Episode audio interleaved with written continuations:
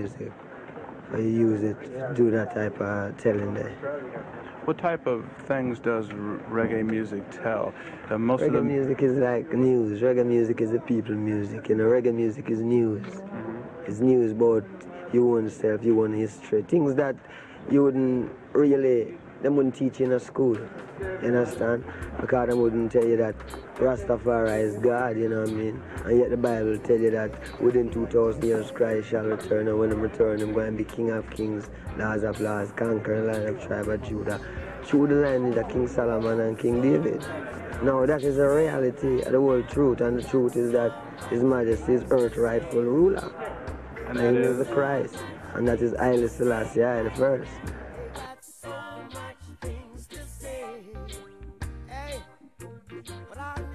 En el episodio de hoy, Exodus 1977. Bienvenidos a Tango 5. They sold Marcus Garvey for rice. Ooh, but I'll never forget Norway. They turned their backs on Paul Bogle.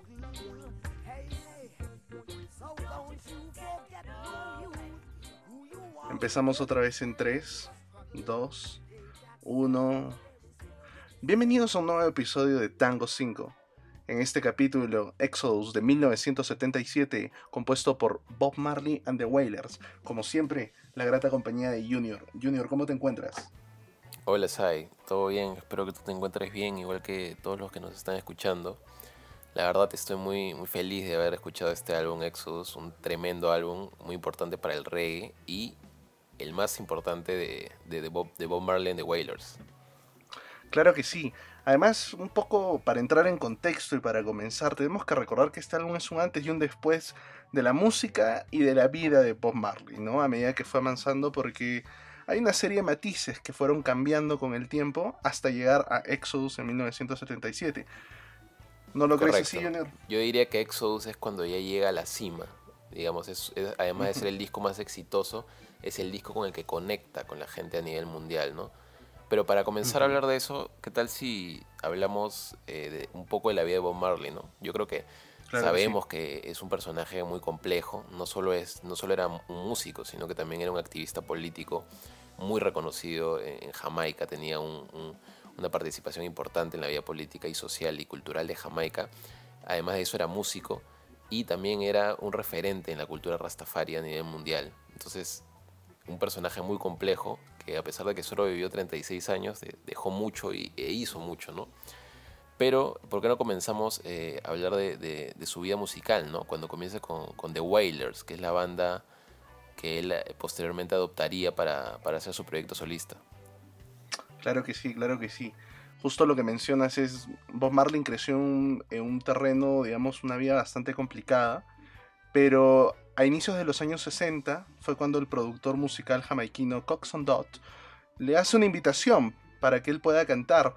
Eh, él recuerda que en muchas de sus, bueno, en muchas etapas de su infancia, él vivía en esta ciudad de Trechtown, en Jamaica, y que incluso se menciona en una que otra canción, en Trechtown Town, donde él, digamos, se dedicaba a cantar con los suyos de muy niños. Entonces fue este productor que le dice, ¿sabes qué? Cuando estás en una situación muy difícil, te invito a cantar conmigo. O sea, vas- yo te voy a producir, vamos a cantar y vamos a hacer un poco de música. Pero de alguna forma le prohibió o le dijo que el contenido político, social, religioso, mm, mm, nada que ver, no podían entrar dentro de la música. Claro. Lo que él tenía que hacer era pop y tratar de divertir a la gente.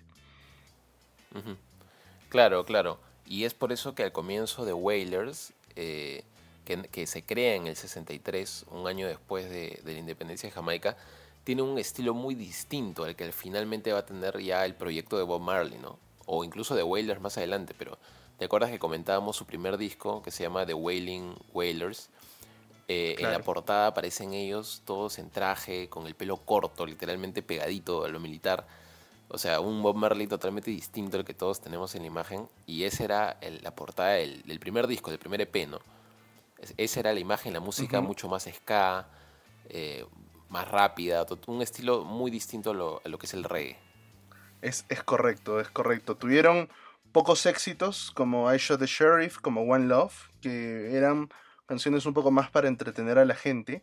Pero después de un tiempo, eh, The Wailers se separa, ¿no es así? Creo que tú conoces mejor esa historia, cuando se separan Sí, y sí. empiezan... Lo que pasa es que The Wailers, The Wailers se funda con, digamos, tenía tres miembros que eran muy importantes, que era Bob Marley, pero también estaba Peter Tosh, que es Claro. uno de los músicos, o fue uno de los músicos más importantes de Jamaica, al igual que Bob Marley, y Bonnie Wailer.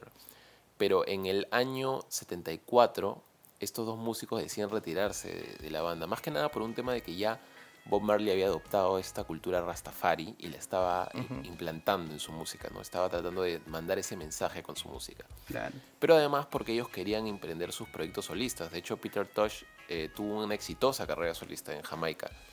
Eh, entonces ellos se separaron y al separarse Bob Marley se queda con eh, tres músicos de la banda y con ellos tres eh, emprende su nuevo proyecto solista, ¿no? que se llamaría Bob Marley and the Wailers, desde el 74 al 81. Y ahí es donde sacan varios discos, entre los cuales está Exodus, ¿no? que ya sería su disco más importante, porque al comienzo eh, tuvieron un éxito más que nada en Jamaica, sus canciones eran de protesta, ¿no? Eh, tenía un, un significado que poco a poco también fue agarrando un contenido religioso, contenido político, y poco a poco comenzaron a hacerse conocidos en Jamaica y luego en Europa, específicamente en Londres, ¿no? Ahí comienza a alternar de, de Kingston a, Londres. Exacto. Eh, el estilo Rastafari yo creo que es el que marca mucho las composiciones de Bob Marley the Wailers y ya no solo de Wailers, ¿no? Y con este álbum que tuvieron de Rastaman Vibra- Vibration, que se volvieron más conocidos en Europa. Ahora, me, me parece muy chévere lo que mencionas sobre el contenido social y político que había, porque debemos de recordar que, que en esos años, en los años, a inicios de los años 70, se vivía un conflicto muy fuerte entre, digamos, estos dos bandos de derecha e izquierda y también el, y, digamos, la situación de violencia que existía. Entonces, las personas vivían en un escenario de mucha violencia, en constantes conflictos, y la música era, digamos, alguna forma de escape. Ahora, antes de mencionar por qué Rastafari, o mejor dicho, por qué el estilo, tenemos que adentrarnos en un poco de qué es la cultura Rastafari, ¿no? ¿A qué se refiere? Yo, por lo que he ido un poco investigando, Rastafari es, digamos, más que, más que solo una religión, digamos, es un credo sobre las personas de origen africano, que sea origen en, en el África, y es un estilo de vida que han adoptando. Entonces, siguen allá, que es como decir Jehová, tiene un contenido por ahí, digamos, de Dios, y le atribuyen la gracia de todo lo bueno que pasa allá, de todo lo animado, inanimado y de todo lo existente en este mundo. Y profesan sobre todo la paz y la unión entre los seres humanos y sobre todo entre las personas de origen a- africano, ¿no? De descendencia afro. Sí, es verdad. Y este movimiento eh, religioso, ¿no? Que de hecho también tiene contenido social y cultural y político incluso, eh, comienza a, a aden- a- a adentrar muy profundamente en la vida de Bob Marley, ¿no? Hasta que ya su, música comienza a tener este contenido religioso explícito, ¿no? Las canciones van dedicadas a Yah o hablan sobre cómo Yah guía la vida y cómo los, los, los lleva a la libertad, ¿no? A la tierra prometida, porque si no me equivoco, eh, bueno, el movimiento Rastafari también adopta la cultura eh, judeo-cristiana de alguna manera. Digamos, ellos tienen su propia versión de qué es lo que va a pasar, pero adoptan una versión judeo-cristiana. O sea, tiene en, en el álbum, ya lo comentaremos con las canciones, citan pasajes bíblicos, eh, hablan de personajes bíblicos, de Jesucristo Exacto. incluso. Entonces, eh, ellos tenían este, en el- por el lado religioso, tratan de, de- de transmitir este mensaje de ya, ¿no? De la salvación, que los va a liberar de la tierra prometida, que era el África, ¿no? Él en unas, en unas entrevistas él menciona que ese era el objetivo, llegar ahí y desde ahí controlar, eh, o sea, que ese sea el centro de- del control del mundo. Eh, pero también con el contenido político, y eso es lo que lo va a llevar al incidente que, que también tendría mucha repercusión en, el, en el álbum Exodus, ¿no? O sea, en la creación del álbum Exodus, porque ahí es donde, eh, digamos, una vez que consigue el éxito a nivel de Europa, en Londres, con estos álbumes, eh, de hecho con el último que fue Rastaman Vibration, donde había sacado temas eh, de, digamos, protesta que llegaron a, encajar en la sociedad inglesa porque también había temas de racismo eh, contra los inmigrantes africanos en Inglaterra y llegó a repercutir y hacerse famoso por eso. Bob Marley con ese reconocimiento regresa a, Kingston, no regresa a Jamaica para ser un activista político. De hecho, comienza a simpatizar con el gobierno. Y ahí es donde llega a tener un mensaje político también. Y él se vuelve una figura política. ¿no? Creo que tú también manejas mejor ese, ese parte de la historia de, de Bob Marley. Exacto. Antes de que suceda todo eso, hubo un incidente y todos los que nos están escuchando presten atención a esto porque les va a gustar. ¿Por qué antes la música de Bob Marley no fue tan popular, uno, y tal vez no tenía tanto contenido político? ¿Y por qué después de Exodus, o cuando se lanza Exodus, sí? Lo que sucede es que en el año 1976 Jamaica vivía una situación política muy tensa. Había una, una, agitación o digamos un conflicto entre dos partidos principalmente, el socialista, que era el Partido Nacional del Pueblo, y uno que era de centro derecha, que era el Partido Laboralista. Entonces habían constantes fricciones. Ahora, todo esto que les hemos, contado sobre Rastafari, sobre lo que profesaba Bob, tiene una razón. Bob no se consideraba de ninguno de esos. Es más, las personas que siguen la ideología Rastafari no apoyan ninguno de esos. O sea, no somos ni de centro, no somos ni de centro, ni de derecha, ni de izquierda. Nosotros somos Rastafari, queremos paz y amor, nada más. ¿Qué es lo que sucede? A partir del conflicto que se había exacerbado tanto en Jamaica, Bob Marley ofrece públicamente dar un concierto gratuito, que se llamaba y se iba a llamar Smile Jamaica. Entonces él dice, lo que yo quiero es promover la paz entre mis hermanos, entre, mis, entre los nacionales, acá para que estamos todos tranquilos, y lo vamos a hacer. ¿Qué es lo que sucede? Estaban muy cerca a elecciones. Y el Partido Laboralista, que era este partido de derecha, decide cambiar la fecha de las elecciones simplemente a 10 días después del concierto, porque le iba a tocar un 5 de diciembre del 76 y los adelanta el 15 de diciembre del 76, para tratar de atribuirle un tinte político a la situación. Y a Bob Marley, como que él apoyaba el partido, digamos, este partido del pueblo, que era el partido socialista. Lo que sucede es que Bob Marley había recibido muchas amenazas contra su vida y contra la de su esposa y la gente de su entorno eh, no, hace muy, no hace mucho tiempo. Y llega un momento en el que duda incluso dar este concierto porque su esposa le dice, oye, cuidado que pueda pasar algo, algo podría suceder, ¿no? Y curiosamente, la noche del 5 de, de, diciembre del año 1976, la seguridad que lo acompañaba a él en su casa desaparece por la noche.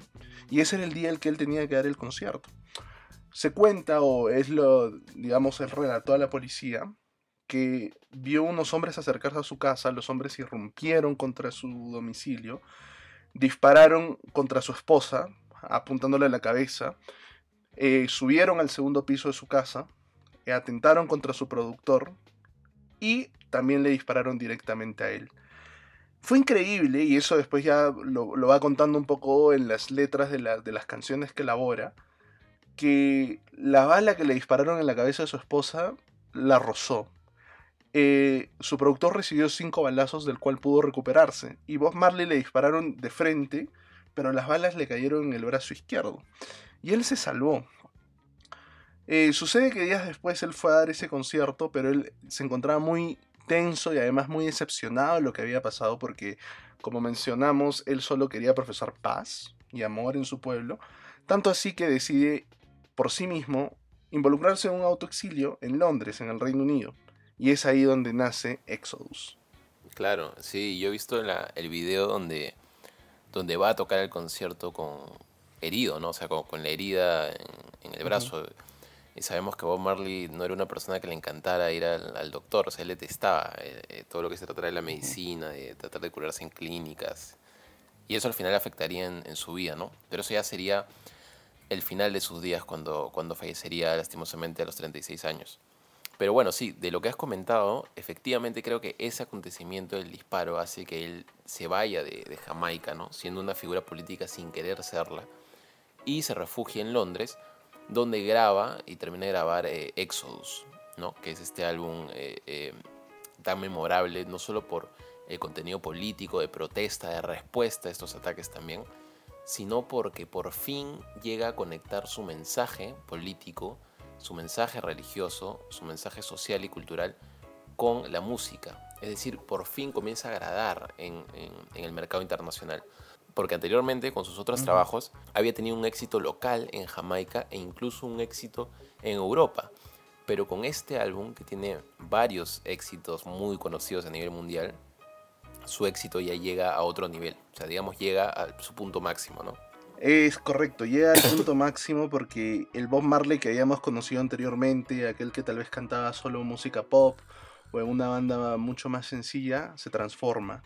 Y las primeras canciones incluso del álbum son canciones muy fuertes, incluso en algunos testimonios o algunas personas que redactan eh, sobre la historia de Bob Marley dicen, ¿quién es este Bob Marley? ¿Qué es lo que está cantando? Porque incluso algunas canciones tienen alusiones directas a las personas que la atacaron, ¿no?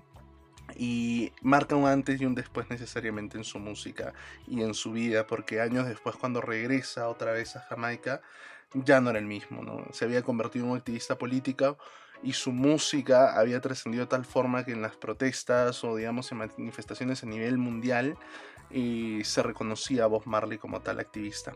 Ahora, no tenemos que olvidar que esto tuvo un éxito bastante importante, tanto así que se produjo una gira, ¿no, Junior? ¿Te acuerdas del Exodus Tour? Sí, es verdad. El Exodus fue presentado en una pequeña gira en Europa que comenzó en París, ¿no? En mayo de ese mismo año y terminó eh, en Londres con cuatro espectáculos, pero en comienzo eran seis. Se tuvo que cancelar dos porque Bob tuvo una pequeña lesión en el pie debido a, un partido de fútbol que jugó con, creo que me parece, con unos periodistas franceses durante el concierto que dio en París. Pero sí, recorrió París, Bélgica, Países Bajos, Alemania, Suecia, Dinamarca e Inglaterra. No llegó a presentar en ese concierto o en ese tour el disco Exodus en, en su natal Jamaica, ¿no? Y, y claro, creo que eso es todo lo que hemos comentado, ya creo que da una imagen de por qué fue tan importante Exodus y por qué pudo llegar a tanta gente. Y ahora creo que va a ser importante hablar del estilo en sí del álbum, ¿no? O sea, y ya, para luego pasar a las canciones como siempre solemos hacer. Exacto. El estilo un poco del álbum, bueno, es, es reggae, es reggae bastante duro. Eh, las variaciones musicales no son muy notorias. Eh, parece que el reggae sigue un estilo bastante, digamos, secuencial en su música y es, bastante predecible musicalmente. Las letras tienen un alto contenido eh, social, religioso, y también no deja tampoco de lado el tema del amor. Bob Marley estuvo enamorado, bueno, tuvo como 20 hijos aproximadamente, y las letras, digamos, que componen las canciones de amores son increíbles. Esa es la impresión que a mí me causa el estilo del, álbum. ¿A ti qué te parece, Junior, el estilo? Sí, como te comenté, yo creo que el álbum está dividido en dos partes, ¿no? Bien marcadas.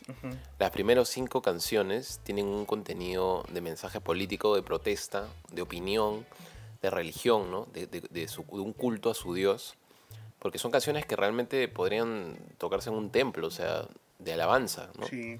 Y las últimas cinco canciones, porque son diez canciones las que tiene el álbum, las últimas cinco son canciones que hablan sobre el amor, el desamor, la paz, eh, valores como la esperanza, ¿no? la colaboración, la solidaridad. Y estas últimas cinco canciones, de hecho, son las más conocidas, son las que fueron hits ya a nivel mundial, ¿no? Entonces creo que con ese ya, eh, con ese preview que hemos hecho, ya podemos comenzar ahora sí a analizar las canciones de Exodus. Claro que sí, claro que sí. Pasemos a la primera canción, hermano. Esta, esta bella canción con la que abre el álbum Natural Mystic, el primer tema. ¿Cuál, qué, qué, sensación te genera? Bueno, Natural Mystic es un temazo. Creo que es una muy buena canción para comenzar el álbum.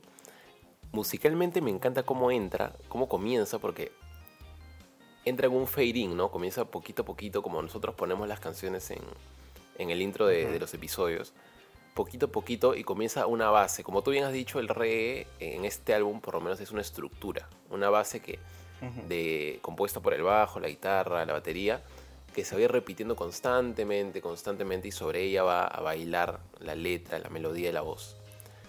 Entonces me gusta este tema porque ya sientes el estilo que va a tener todo el álbum, ¿no? Eh, musicalmente es muy agradable porque tiene varios instrumentos, un shaker, un bajo, un sintetizador. Y la percusión creo que es muy tropical, ¿no? Me recuerda también un poco al aire que tenía el álbum de Santana, por ejemplo. También hay varios instrumentos de, eh, trompetas, ¿no? Instrumentos de viento y sutiles arreglos que tiene la, guitarra eléctrica. La letra me gusta un montón. O sea, realmente creo que este disco es muy rico en la letra en el sentido de que tiene un contenido muy, muy fuerte, no es, no es una letra, digamos, superficial, ¿no? Y esta canción yo la entiendo como la introducción a este ambiente místico, ¿no? A, esta, a este ambiente natural, Claro. místico, que, que tienes que escuchar, como él dice, para. Tienes que prestar atención para escucharlo. O sea, creo que es una introducción al álbum, a, a- una introducción al, al oyente a qué es lo que va a escuchar en todo el álbum, ¿no? Y tienes que abrir, eh, cerrar los ojos y escuchar muy bien para, para captar el mensaje. Eso es lo que te dice la letra, lo que yo entiendo, ¿no? Hay, hay una naturaleza mística, hay un ambiente místico. También habla de cómo las cosas eh, están mal, ¿no? Como hay gente que sufre, hay gente que muere y él no sabe por qué. Claramente hablando ah, de los conflictos que, que vivían en Jamaica. Eh, entonces creo que es un tema eh, muy bueno porque con la letra te introduce más o menos a lo que él quiere, o te prepara para el ambiente que, que vas a escuchar en, en el resto de las nueve canciones que vienen, ¿no? Es un tema que ya comienza a darte ese toque espiritual. Y musicalmente es bien bonito, me, me gustan mucho los arreglos de guitarra que hace Bob Marley después de, de la letra, o sea, cómo encaja muy bien. ¿Qué te parece a ti? A mí me parece que es una canción introductoria simplemente espectacular. Como tú mismo mencionas, te transporta poco a poco como una especie de increchendo eh, a, un, a un ambiente místico, ¿no? Natural. Y en muchas partes ya eh, Bob Marley empieza a hacer alusiones directas a pasajes de la Biblia o, digamos, pasajes premonitorios, ¿no? Ahora, se cuenta un poco la historia que también eh, hay, hay partes de la canción como, por ejemplo, esta, este podía ser mi, mi- mi último y mi primer trompetazo, que hace posiblemente referencia al atentado que sufrió, porque él quedó muy marcado por eso, que dijo, o sea, puedo estar hoy aquí o mañana no. Y también el, el primer trompetazo y el último hace referencia a pasajes de la Biblia como la batalla de Jericó. Eh, además, estas premoniciones siguen a lo largo de la canción diciendo, por ejemplo, muchos tendrán que sufrir, muchos tendrán que morir y no sabe por qué precisamente. Entonces, las, las letras de la canción misma hace alusión al título. Hay, hay algo místico, hay algo que no se sabe. Y hay muchas preguntas que nosotros podemos hacer, pero a veces que no se pueden responder. Entonces, el mismo contenido, digamos, el- de la letra de la canción ya te transporta a un ambiente eh, social y a un ambiente religioso en ese momento. Y de cómo era que se sentía Bob Marley en ese momento. Respecto a la música, buenísima. Hay una parte, o sea, el- la parte introductoria de la guitarra que tiene, que se escucha de fondo, en realidad es Bob Marley tocando una Les Paul. Y cómo va subiendo, cómo va subiendo y cómo, digamos, se van relacionando con los instrumentos de, de los de, The Wailers, ¿no? Con Carlton Barrett y Aston Barrett, uno en la batería y el otro en el bajo. Entonces hay un ritmo puro, purísimo de reggae que se transmite a través de la canción. Sí, y ahora que lo has mencionado, creo que es importante resaltar a los músicos. Nos hemos olvidado mencionar quiénes son The sí, Wailers. claro. Y de hecho, bueno, es importante decir que eh, porque hay una diferencia entre Bob Marley y The Wailers, básicamente porque quien compuso todos los temas del, del álbum fue Bob Marley, él compuso las letras, ¿no? O sea, él cuenta que la música se hacía entre todos, pero él ya venía con una idea. Él era el creador de las canciones, ¿no? Las canciones fueron compuestas por él y, y también fueron producidas por él y la banda. Pero básicamente está conformada por Bob Marley, ¿no? Junior Marvin, mi, mi tocayo en guitarra eléctrica, Claro.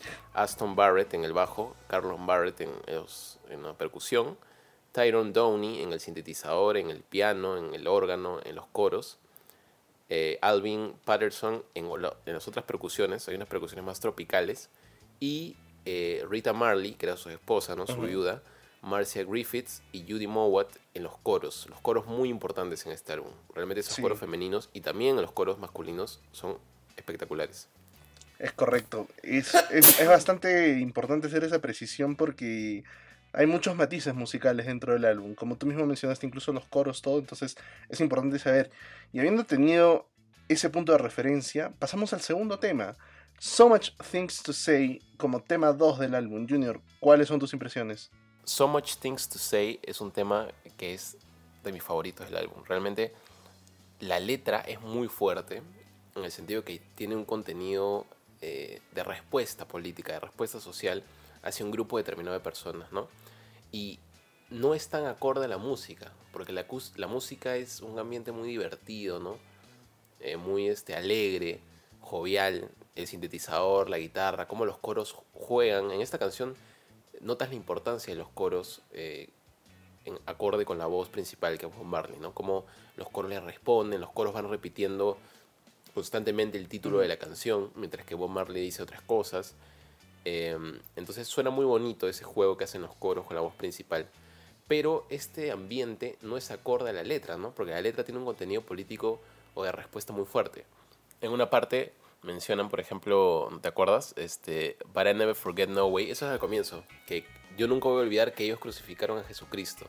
Nunca voy a olvidar que le robaron a sus derechos a Marcus Garvey.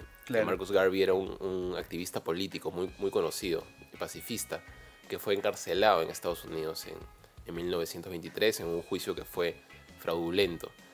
Em, y también menciona, le dieron la espalda a Paul Bogle, que fue un héroe nacional de Jamaica también en la rebelión de Moran Bay eh, contra el Imperio Británico. Entonces comienza a hablarte de personajes históricos que fueron reprimidos por, eh, en algunos por Estados Unidos, pero en general por todo este establishment que estaba en contra o que quería oprimir las ideas eh, que estaban contando ¿no? o, o, esparciendo Bob Marley.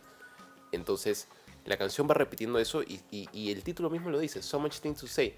Ellos tienen muchas cosas que decir, tienen demasiadas cosas que decir y van a hacer todo lo posible para decirlas. No importa si derraman sangre, no importa si no respetan los derechos de otras personas. Y también acá menciona por primera vez a Ya, ¿no? Ya comienza a decir que ya va a probar mi inocencia, que ya me va a ayudar a afrontar este conflicto, que ya me va a acompañar, ¿no? Y el enemigo le va a temer. Y creo que es una canción muy resiliente y muy divertida. O sea, si no eh, interpretas la letra, te diviertes mucho, pero aún así interpretándola le encuentras aún mayor sentido a esta canción que creo que es de protesta, ¿no? Me, gusta mucho. Claro, exactamente. Lo que tú dices es, es muy cierto. O sea, la música no tiene necesariamente correlación con la letra, pero, eh, y, o sea, hay dos elementos principales dentro de esta canción, el contenido político y el contenido religioso, porque él alza su voz de protesta contra estos actos de injusticia, pero al mismo tiempo dice que, o él, en Alá, que es, es, lo que mencionan, que es unas abreviaturas, el en al, que es, digamos, como una especie de energía que representa ya a Jehová, eh, va, a venir por ellos, ¿no? Y va a venir a. Va a venir como que a cobrar una suerte de venganza, una suerte de justicia divina por lo que está sucediendo, ¿no? Y el título también es bastante sugerente porque recordemos que Marley viene de un contexto complicado después del intento de asesinato y él tenía muchas cosas que decir, ¿no? So much things to say. Entonces es una canción, como tú dices, bastante bonita, eh, no solo en el ritmo, sino también en, el, en la apariencia musical que tiene. Y como tercer tema que tenemos dentro del álbum es Guiltiness. Guiltiness es un tema, así como tú dijiste de So Much Into Segundo, también de mis favoritos. Guiltiness yo creo que es, es un tema simplemente espectacular. Eh, Guiltiness hace una sugerencia bastante directa a las personas que trataron de, de matarlo en el año 76, ¿no? Y sobre todo que él siente mucho dolor, ¿no? Porque en ese momento Bob Marley, se, o sea, no solamente se consideraba él mismo, sino todas las personas lo consideraban como un activista de la paz. O sea, él no tenía nada que ver con política ni, ni con alguna relación con alguno de los partidos. Y a él lo decepcionó mucho eso. Él se fue profundamente triste de Jamaica y muy adolorido por el hecho de que lo hayan querido matar y lo hayan querido involucrar en, en aspectos políticos que él, que él no, al que él no pertenecía, ¿no?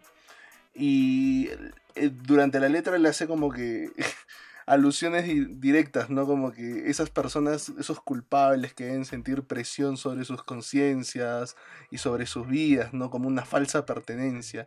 Entonces Bob es como que no lo suelta y al mismo tiempo en el coro hace alusión a, los opresores en el mundo, ¿no? A estos que quieren venir a colonizar, a estos que quieren venir a, quitarnos the bread of sorrow, que a propósito de bread of sorrow es, es una alusión bíblica que está en un capítulo de la Biblia que, que, te, que te dice nos van a quitar el, oh, perdón, nos, nos, van a hacer sentir profunda, profundo llanto, profunda tristeza, ¿no? Sí, correcto. Yo creo que este tema tiene ese contenido eh, de respuesta, ¿no? de respuesta social a los ataques que tuvo, pero también va dirigido a estas personas que lo critican, que constantemente lo critican no solo a él, sino al movimiento Rastafari en sí, como movimiento cultural, como movimiento social. Como tú dices, ¿no? La letra habla del sentimiento de culpa, la culpa que van a sentir esas personas en sus conciencias eh, por esas falsas pretensiones, por siempre querer comerse al pez pequeño, siempre querer, eh, si hay algo que no me gusta, ¿no? algo que está surgiendo y no me gusta, pues oprimirlo, apagarlo. Eh, esa canción creo que tiene un contenido muy, muy fuerte de protesta, ¿no? muy, muy claro, usa muchas metáforas, pero es muy directo. y musicalmente es muy bueno también. tiene esta misma estructura reggae que se repite, pero ya se diferencia de los demás, ¿no? No es un contenido tal vez tan, tan happy, tan feliz, sino un poco más, diría, eh, chill, un poco más incluso eh, dulce. Eh, tiene una participación muy fuerte de las trompetas, los instrumentos de viento en, este, en esta canción, ¿no? Y acá, acá hacen el, clásico redoble jamaiquino, ¿no? Donde se golpea la caja de... el borde de la caja de la batería. y esa, esa parte me, me, gusta mucho cómo inicia. De, de, hecho, la transición que se hace de So Much Things to Say a Guiltiness es muy buena. Em, pero claro, esta canción es la que creo que más directamente habla de ese sentimiento de protesta, ¿no? de, querer decir, de querer más que nada demostrar o, mostrar cómo estas personas, cómo este grupo de poder eh, hace estas cosas sin tener culpa alguna, sin tener remordimiento por sus acciones, ¿no? Pero él al final, como siempre, da un mensaje eh, esperanzador, ¿no? Que van a salir adelante a pesar de todo eso. Y ya con esta, que sería la tercera canción, digamos, de, contenido social, eh, daríamos un salto con la siguiente, que es de Hidden.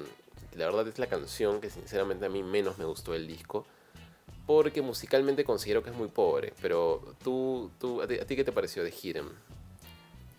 Eh, comparto bastante la opinión que tú dices, que musicalmente es muy pobre, digamos, un sonido bastante repetitivo y monótono. Sin embargo, la letra resulta ser algo interesante. De Hitten significan los paganos. Y la letra hace una alusión, digamos, o una convocatoria directamente a la protesta, ¿no? Es como que todos levántense, todos uh, levántense y peleen, ¿no? Y se repite constantemente, es como que es un ciclo, un ciclo, un ciclo, ¿no? Y básicamente predominada por un coro y una respuesta bastante corta con la voz de Bob Marley, ¿no? No me pareció un gran tema musical, tal vez no es mi favorito del álbum, pero digamos, siento que no pierde el hilo, ¿no? De lo que trataba de comunicar Bob en, el, en Exodus. ¿A ti qué te pareció, Junior? No, para nada pierde el hilo. O sea, se conecta muy bien. De hecho, es una respuesta a Guiltiness. Es como una continuación diciendo, uh Guiltiness es el estado de las cosas y de Giren es como levántense a raíz de ese unámonos, para, unámonos todos para luchar juntos. Y los caídos que se levanten y sigan su lucha porque ya los ayudará, ¿no? Claro, como tú dices, esta canción también tiene harto contenido eh, social, de reivindicación, de protesta, que, digamos, complementa a el mensaje de Guiltiness tal vez. Eh, pero musicalmente no me gusta, porque como tú dices, es bien repetitivo. El intro eh, lo que siento que rescata este tema es el intro, que tal vez es un poco curioso, ¿no? Con sintetizador, con guitarra. Eh, no, sabría cómo describirlo, pero es medio como repetitivo, medio juguetón. Y la canción es un constante coro que se va repitiendo, ¿no? Que es de Hidden. Em, esta canción tiene el primer solo de guitarra de todo el disco, o sea, en la canción número 4. De, de hecho, este álbum tiene sí esa influencia rockera, las notas eh, con la guitarra de Bob Marley, más que nada de, esa música, de ese rock británico, pero no, no destaca tanto por esto, o sea, le da más eh, valor o más importancia a la letra, al mensaje de la letra, ¿no? Lo que te quiere transmitir. Entonces, sí, esta canción tiene el primer solo de guitarra, hay distintos arreglos muy bonitos de la, percusión de la guitarra que van haciendo que la canción varíe ¿no? un poquito, pero la estructura se repite constantemente. El coro estrofa, el, coro estrofa, que son lo mismo, el mismo coro es la estrofa inicial, se repite constantemente, constantemente. Ya este, creo que hasta un punto innecesariamente. Aunque no lo sé, porque esta canción es, es un himno, ¿no? Parece un himno con contenido eh, social. Entonces tal vez ese era su objetivo y no hacer algo tan, tan agradable al oído, ¿no? Esta es la canción que podría decir musicalmente menos me gustó. Claro, y la que sigue es Exodus, la, que lleva el nombre del, del álbum. Del álbum. Wow. esa canción a mí me parece, o sea, siento que es tal vez un poco osado tratar de descifrarla completamente porque viene cargado de no solo un sentido religioso que es el que predomina, sino también un sentido social muy fuerte. Entonces, mm, pretender tal vez descifrarla es, es un poco peligroso, ¿no? Pero a mí me gustaría resaltar algunos puntos. Exodus yo creo que hace referencia a, a dos tipos de cosas. Uno, Exodus por el autoexilio que, que hizo Bob Marley al, al salir de, de Jamaica tras un intento de asesinato. Y dos, Exodus eh, hace referencia, digamos, bastante directa a lo que profesa, digamos, la cultura Rastafari, que es el movimiento de la gente de Ya. Es de hecho como empieza la canción, ¿no? Exodus Movement of, of Ya People, a la gente de Jehová.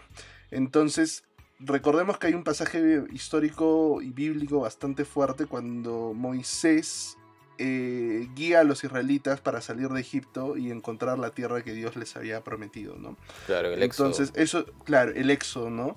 Y también hay un contenido político, que es otro punto que me gustaría recalcar, que es We know where we're going, you know where we're from, que es el logo de la campaña que usó Malcolm Miley en el 76, justo por la cual también le dispararon a, a- a Marley Claro. en ese momento.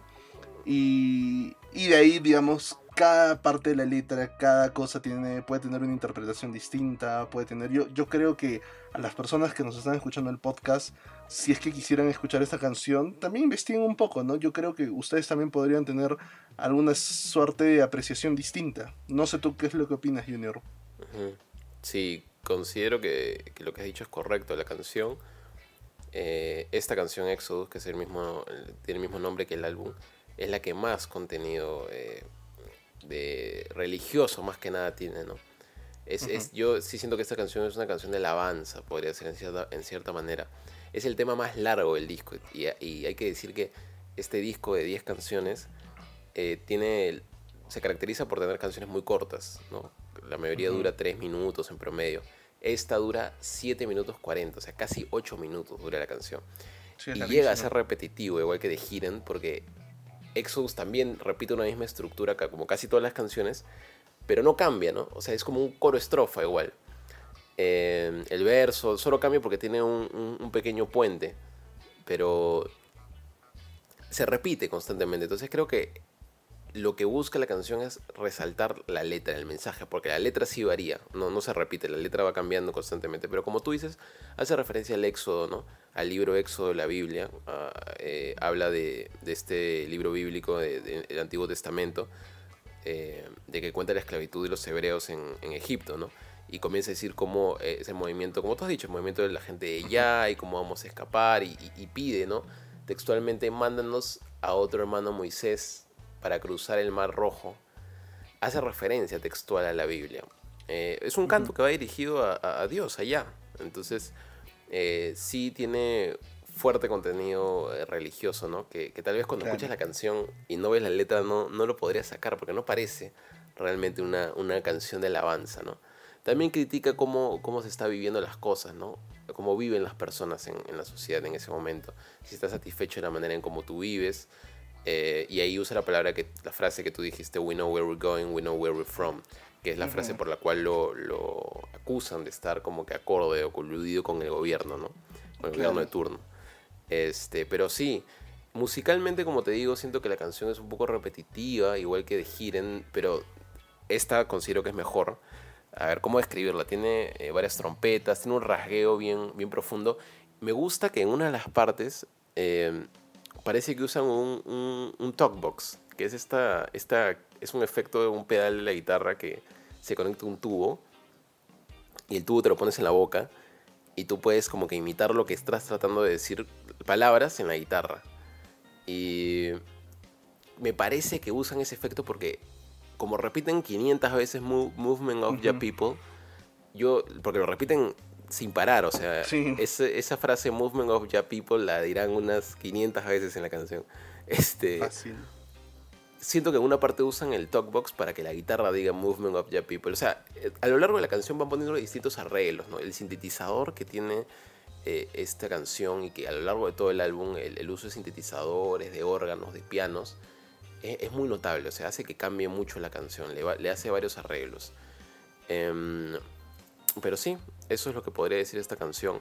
no me termina tampoco de con- co- de convencer tanto porque claro, yo no, no profeso esa religión ni, ni tampoco la conozco tanto, ¿no?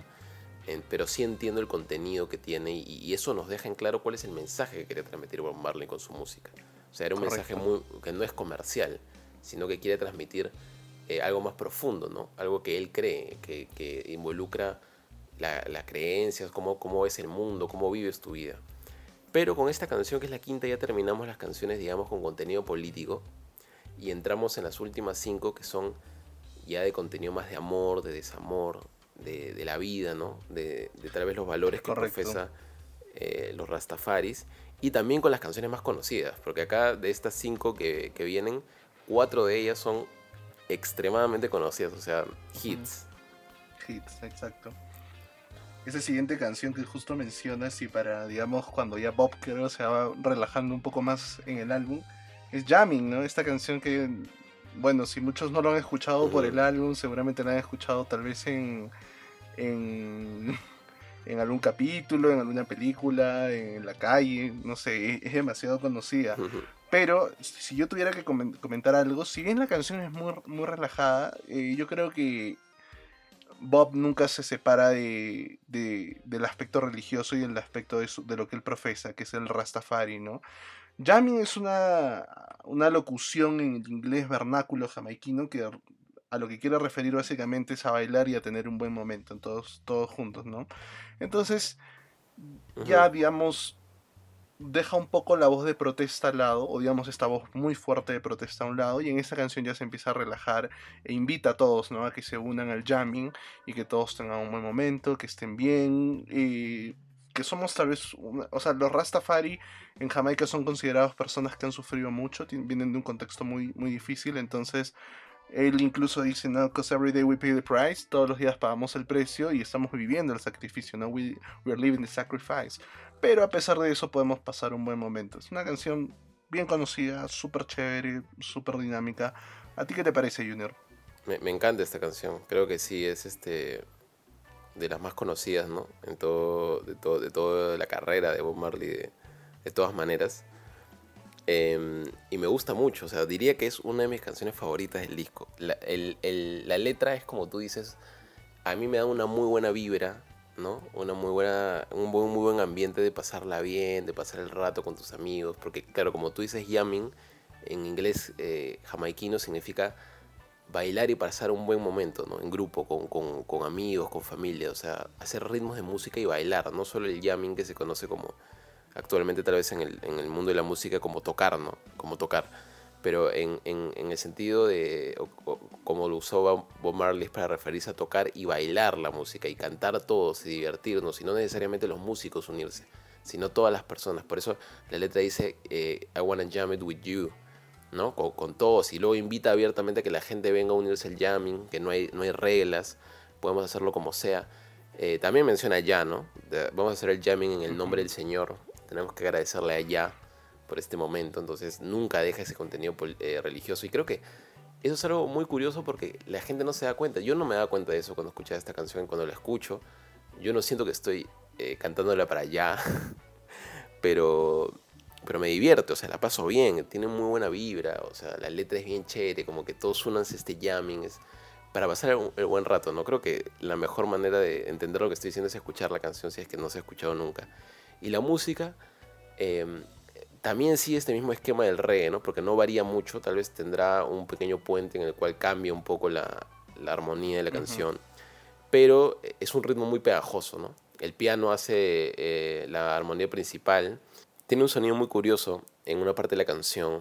Constantemente, cuando, cuando va repitiendo el... No me parece es el coro o, o la estrofa.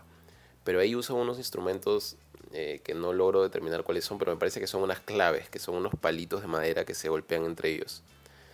Em, pero sí, sí, es una canción, un clásico, o sea, definitivamente es un clásico. Creo que todos la han, la han escuchado, ¿no? Acá también resalta el papel importante también de, de las coristas. Em, así que diría que esta es una de las mejores canciones y de las más conocidas. Y la que sigue, es- esta sí es mi canción favorita del álbum, Waiting in Vain. ¿Qué te parece Waiting in Vain? Oh, increíble tema. Es. digamos, de, como tú mencionaste al comienzo de la segunda parte de las canciones que ya no son de política y eso, esta es una canción al contrario, un poco de amor y también de un amor no correspondido, ¿no? Porque como el mismo título sugiere, es como que esperando en vano, ¿no? Waiting in Bay. Y es como que, imagínense que el gran Bob Marley en algún momento también tuvo una sensación de inseguridad respecto a, a- a- al amor de una persona, ¿no? Y en ese, a- los rumores dicen que Waiting in Vain es un amor no correspondido y que ese amor no correspondido fue Cindy Bixper, Mm. que fue la, la madre de uno de los primeros hijos de Bob, que fue Damian Marley, ¿no? Entonces expresa esta canción bastante frustración, ¿no? Por un amor no correspondido, no sabe qué es lo que va a pasar, ¿no? Y, y también como que no siente mucho las ganas o, o la sensación de querer esperar en vano por un amor, ¿no? Porque él, él lo que quiere al contrario es que, que, se le, que le sea respondido. Es una composición de amor maestra, creo yo, muy sutil, muy, muy suave, ¿no? Haciendo alocuciones hermosas. ¿Tú qué opinas de la canción, hermano? Y esta canción, de hecho, es la única que no menciona textualmente allá o que no tiene textualmente una mención política, ¿no? O, religiosa. Es una canción de desamor, como tú bien dices, y de amor también. Describe constantemente, exacto, el sentimiento de... Describe un sentimiento en particular, que es esperar en vano, o sea, tener expectativas de alguien o que alguien te haga caso, ¿no? Eso es lo que, lo que quiere decirte esa, esa, el sentimiento que quiere transmitir la canción. Y creo que lo hace muy bien porque a lo largo de toda la canción, que se la dedica a alguien, o sea, está dirigida a alguien, va diciendo, yo estoy esperando por tu amor en vano, desde que te vi, como que quería estar contigo, pero esta persona está enamorada de, otra, de otro hombre o de, o de otra mujer, y él, y él, el que canta, o sea, Bob, tiene que esperar, ¿no? A, a su señal. En una parte incluso dice, no me trates como, como una marioneta, ¿no? Puppet on a string. Y he visto que esa, esa referencia se refiere a un tema de, de Sandy Show, que es una cantante inglesa que había sacado un tema que se llama Puppet on a String, que también habla sobre el mismo tema, ¿no? O sea, cómo tratas a una persona como una marioneta cuando tú tienes el poder. Y eso es a lo que hacía referencia, creo, en esa parte. Pero sí, o sea, esa canción es, siento que es muy sincera, muy, muy directa, muy sentimental. La letra es muy, muy fuerte, o sea, realmente es una declaración eh, eh, muy sincera, ¿no? En una parte también dice que él llora esperando tres años por su amor. O sea, es muy triste la letra realmente. Pero encaja muy bien con la música. La música de esta canción es muy chévere. Tiene un, esta tiene el segundo solo de guitarra de todo el disco. Y ese, solo me encanta. Creo que encaja perfecto en la canción. Es un solo más soft, no tan rockero. Porque la canción en sí no es tan rockera. Es, tiene un, un, un ambiente con unos sintetizadores muy lindos, ¿no? Muy, y, y con un órgano muy smooth, muy suave, muy chill, muy tranquilo. eh, y pequeños arreglos de guitarra que van eh, recorriendo la canción eh, y haciendo que varíe, ¿no? Y lo que me gusta también es que al final, cómo, cómo, están, cómo hace recursos tan básicos, hace que suene tan bien la canción, porque al final el coro es I don't wanna wait in vain for your, for your love, ¿no? No quiero esperar en vano por tu amor. El coro lo repite también unas 500 veces, pero en el outro lo que hace es cambia la velocidad de cómo lo dice. O sea, ya no lo dice como que I don't wanna wait, sino que es I don't wanna, I don't wanna. Lo cambia y lo hace mucho más rápido y ahí los coros comienzan a acompañarle y ese outro creo que le queda espectacular porque ese cambio de ritmo con la voz, con la melodía, hace que la canción cambie totalmente y que parezca que es una nueva parte de la canción. Ahí es donde termina, ¿no? Y dice, eh, es mi amor del cual tú estás huyendo, es, es, mi, es tu amor el cual yo estoy persiguiendo. Entonces esa canción me parece muy sincera, realmente muy bonita y es mi canción favorita del álbum, sin duda alguna. Recuerdo que me la mostró mi, mi buen amigo Pep. El buen amigo Pep. Un en saludo el- para Pep. Sí, un saludo Pep. En, en- en mi carro una vez la puso, nunca lo voy a olvidar. La primera vez que la escuché, muy buena esa canción. Y la que sí es ya la canción más romántica de todo el álbum, ¿no? Turn Your Lights Down Low. ¿Qué te Wow. parece? Mano, ese es, ese es otro gran tema. O sea, después de un amor no correspondido, es como que. Pucha, parece que sí lo correspondió y le pidió que apague, que apague las Claro. luces, ¿no? esta, esta canción musicalmente es muy bien lograda y tal vez creo que un poco rompe. Esta canción yo creo que sí, un poco rompe el estilo reggae puro del álbum. Y más tiene, no sé, un sentido un poco más sensualón, por decirlo así, ¿no? De una forma un poco, tal vez vulgar, ¿no? Un poco más sensual, un- te va introduciendo. Y básicamente lo que está describiendo a lo largo de la, de la canción es, es una escena, digamos, en la que dos personas están, tocar, están por tocar piel con piel, ¿no? Eh, Estar juntos, en el que apagan las luces, eh, bajan las cortinas y dejas que ya este dios maravilloso del Rastafari deje su luna brillar, ¿no? Y yo creo que es una canción, al igual que la otra, excelentemente lograda en el sentido musical y en el sentido también lírico, ¿no? Porque las referencias que hace y las alusiones que hace son increíbles. Es una canción, es una canción muy melosa, muy descriptiva, muy este muy enternecedora también, ¿no? Como tú dices, va dirigida, yo entiendo también a su esposa porque es muy directa, ¿no? O sea, describe un momento de, intimidad, de pasión entre dos personas que están bajo, incluso vuelve a mencionar a Ya, que están bajo el amor eh, creado, ideado por Ya, ¿no? Eh, y cómo, lo- cómo él los dirige y los brilla y los hace seguir correctamente su camino. Pero creo que esta canción sí se siente más el sonido pop eh, en los sintetizadores, en la guitarra, el ambiente es mucho más pop, mucho más este, romántico, menos reggae, ¿no? Es una canción más lenta que las demás.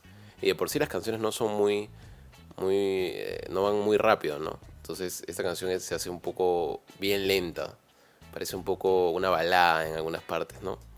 Eh, y tiene arreglos sutiles, románticos con la guitarra, muy agudos, ¿no? Muy clásico de esa música romántica.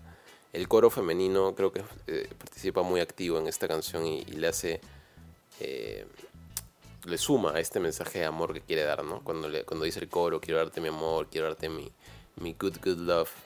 Sí, entonces creo que no, no, no, no sabría... A mí esta canción no me gusta tanto porque me parece que es muy melosa, muy... Muy, este... No sé. Muy pegajosa realmente, muy pegajosa. Demasiado ya, creo que, que, que ya mucho, Bob. Y la música, la música no me gusta porque sí es, siento que es de balada, que es romántica. Tal vez eh, para un momento en particular, ¿no? Pero no la escucharía, por ejemplo, corriendo o haciendo otra cosa. No, no. Eh, tal vez no, pero es, una buena- es un buen tema. Rompe también con el esquema de, de las canciones de protesta, ¿no? Es una canción Claro. directamente de amor. Y con esa ya pasaríamos, nos faltan solo dos. Y creo que tal vez las dos más conocidas de, ya de todo el álbum, definitivamente. La siguiente canción, las dos, bueno, la- claro, las más conocidas como tú dices, la siguiente es Three Little Birds, la penúltima canción del álbum. Eh, desde mi punto de vista, yo creo, no, no tendría mucho que decir acerca de esta canción, más allá de que es realmente conocida por todo el mundo, dado que también se ha escuchado en, en muchos, no sé, capítulos, películas o en contextos. Pero básicamente lo que te dice la canción es que no te preocupes mucho, ¿no? Hay que dejar un poco la preocupación de lado. Creo que es una filosofía un poco más nihilista, ¿no? De dejar que todo, Ujú, ni listo. claro, que todo su- surta efectos como tiene que ser, entonces todo va a estar bien, ¿no? Eh, everything's gonna be alright, ¿no? Eh, es una de las canciones más conocidas del álbum, definitivamente. ¿Tú qué opinas, Junior? Sí, definitivamente. Es una canción. Esta canción la tienen que haber escuchado todo el mundo. Literal, es la canción más conocida, una de las más conocidas de Bob Marley con, con Is This Love, ¿no? Eh, claro, en esta letra, esta canción yo la había escuchado evidentemente hace muchos años, pero ahora me he dado cuenta que, que la he visto de manera distinta, porque es muy ver. corta, dura, no, si no me equivoco, menos de, tre- de tres minutos, no, exactamente dura tres minutos. Y, y la, y la letra se repite, ¿no? Como tú dices, habla de, de la, de esta fábula. No sé si es una fábula, pero menciona la historia de los tres pajaritos que dicen que son de color rojo, amarillo y verde. Que estaban posicionados en su puerta cantándole canciones sinceras, ¿no? Dulces Ujú, melodías demás. puras y verdaderas. Esa parte, esa, esa parte me gusta mucho, cómo describe cómo estas melodías puras y verdaderas que están dirigidas a la persona. Entonces, creo que la canción es tan buena o tan conocida, tan querida, porque con tan poco, con tan pocas palabras, porque se repite el, el, el- la estrofa y el coro, se repiten constantemente, te transmite un mensaje de paz, de tranquilidad, de que no te preocupes por las cosas banales, todo va a estar bien, todo va a salir adelante. Y esa canción creo que con tan poco te transmite tanto, ¿no? Eh, el intro o, o la, la melodía clásica es ya todo el mundo la conoce es como un sintetizador, ¿no? Y, con, y con un piano marcando la, la armonía. no, no, se, no se ve mucho el, la utilización de guitarras tanto, o sea, no es un álbum tan rockero, ¿no? Donde escuchemos que la guitarra tenga los riffs o los solos. Por eso mismo decía que el sintetizador era muy importante. El sintetizador en la mayoría de canciones es el instrumento que, hace la, melodía principal, sobre la cual se va a repetir la voz. Entonces es una canción, un clásico, ¿no? Un clásico total de, de, Marley y de, este disco. Muy bueno. Y la última, que es un, una regrabación de un tema que estaba en el primer EP, en The Wailing Wailers, del 63. O sea, una canción que han grabado más de 10 años después One Love, ¿no? Es correcto, Junior. One Love es uno de los, de los temas con los que inició, como tú mismo dijiste, de Wedding Wailers. Y en realidad la canción original de One Love es mucho más movida, ¿no? Es, mucho más ska, por decirlo así, ¿no? Tiene otro, otro ritmo muy distinto al que después grabó Bob Marley en The Wailers. Entonces esta es una, esta es una, digamos, una vuelta o una nueva producción de la canción en la que ya se le acopla un sentido mucho más reggae. Eh, y, lo mezclan con esta canción. Con, es un medley, ¿no? El medley es esta mezcla de dos canciones que siguen seguidas, que es People Get Ready. Y la letra está. Eh, yo creo que ahí un poco tal vez recupera el tema de, protesta, o no solo protesta, sino el llamado, al, el llamado a paz, ¿no? Que todos tengamos un mismo corazón, un mismo amor y juntémonos, ¿no? Entonces, al juntarnos con esta canción, lo que está haciendo Bob es un llamado a la unión en general. Y habiendo empezado con temas tan fuertes, ¿no? Que alza su voz de protesta, o digamos, guiltiness, que es un tema de acusación un poco tal vez más fuerte hacia la persona que intentó matarlo, ya con One Love es como que ya saben que perdonemos todo y juntemos nuestro amor y nuestros corazones todos juntos, ¿no? Es una excelente canción para cerrar el álbum desde mi perspectiva. ¿Tú qué opinas, Junior? Sí, comparto. Creo que resume muy bien, o, es una conclusión muy buena para el álbum, porque es agarra todo lo que te ha dicho en, durante nueve canciones y lo resume en una última palabra, ¿no? Todos somos un solo corazón, corazón. todos, somos, todos somos un solo corazón, todos, todos somos un mismo amor. Y todos juntos vamos a lograr eh, el bienestar, el estar unidos, el sentirnos bien. Claro. Ese es el mensaje de la canción que también se repite constantemente, pero creo que eso es lo que hace especial, o sea, el mensaje, el, el, poner tan pocas palabras, tal vez tan sencillas, pero que con esa pasión como la canta, con ese ritmo como la canta, realmente te transmite ese mensaje, o sea, realmente te crees que él quiere decirte eso, que, unidos con un solo corazón, una sola voz, vamos a poder salir adelante y vamos a sentirnos bien juntos eh, todos unidos, ¿no? Y también habla del perdón, de perdonar al final a estas personas que te hacen mal, que te critican, que, en este caso hasta lo han intentado matar. Pues porque todos siempre pecan, ¿no? Siempre todos se equivocan. Entonces al final eh, ese es el, el, mensaje que te quiere dar de piedad, de amor, de solidaridad con los demás, ¿no? Musicalmente creo que es un tema muy simple, eh, como tú dices, es muy distinto al, que originalmente grabaron The Wailers, que era totalmente ska, mucho más rápido. La letra no llevaba esa melodía ni siquiera. O sea, era totalmente otra canción. Acá la melodía es, es muy recordada, muy clásica, ¿no? Es, una triada. Eh, eh, solo tres, tres, tres, momentos, tres acordes y, el bajo, la, guitarra y la batería con el piano y, y, se repite constantemente, ¿no? Entonces es una canción muy amena, muy bonita, también que te transmite un ambiente de serenidad, de calma pero la letra es muy poderosa, creo. Y es una de las canciones más conocidas por eso mismo. Comparto totalmente eso, hermano. Además, eh, el, álbum de Exodus tiene dos bonus tracks que eh, esta vez no los vamos a comentar. Se los vamos a dejar para que ustedes lo vean, que es Jamming, que es una versión, una long version, ¿no? Y la otra es Punky Reggae Party, para que la puedan escuchar. Eh, no están, digamos, originalmente dentro del lado A y el lado B, pero son bonus tracks que seguramente les va a escuchar, que seguramente les va a gustar. Bueno, Junior, habiendo compartido toda esta información tan genial sobre la vida de Bob Marley, sobre todo la música, llegó el momento, mano. Llegó el momento de las favoritas. Mira, yo me gustaría recomendar, dentro de las que no son conocidas, eh, posiblemente Guiltiness. Creo que es una canción muy chévere, muy directa hacia, hacia la persona que, le hizo daño a Bob. Y me gusta mucho, pese a que es bastante pegajosa, Turn Your Lights Down Low. Llegó el momento. Muy chévere. Y bueno, las otras que ya conocen, ¿no?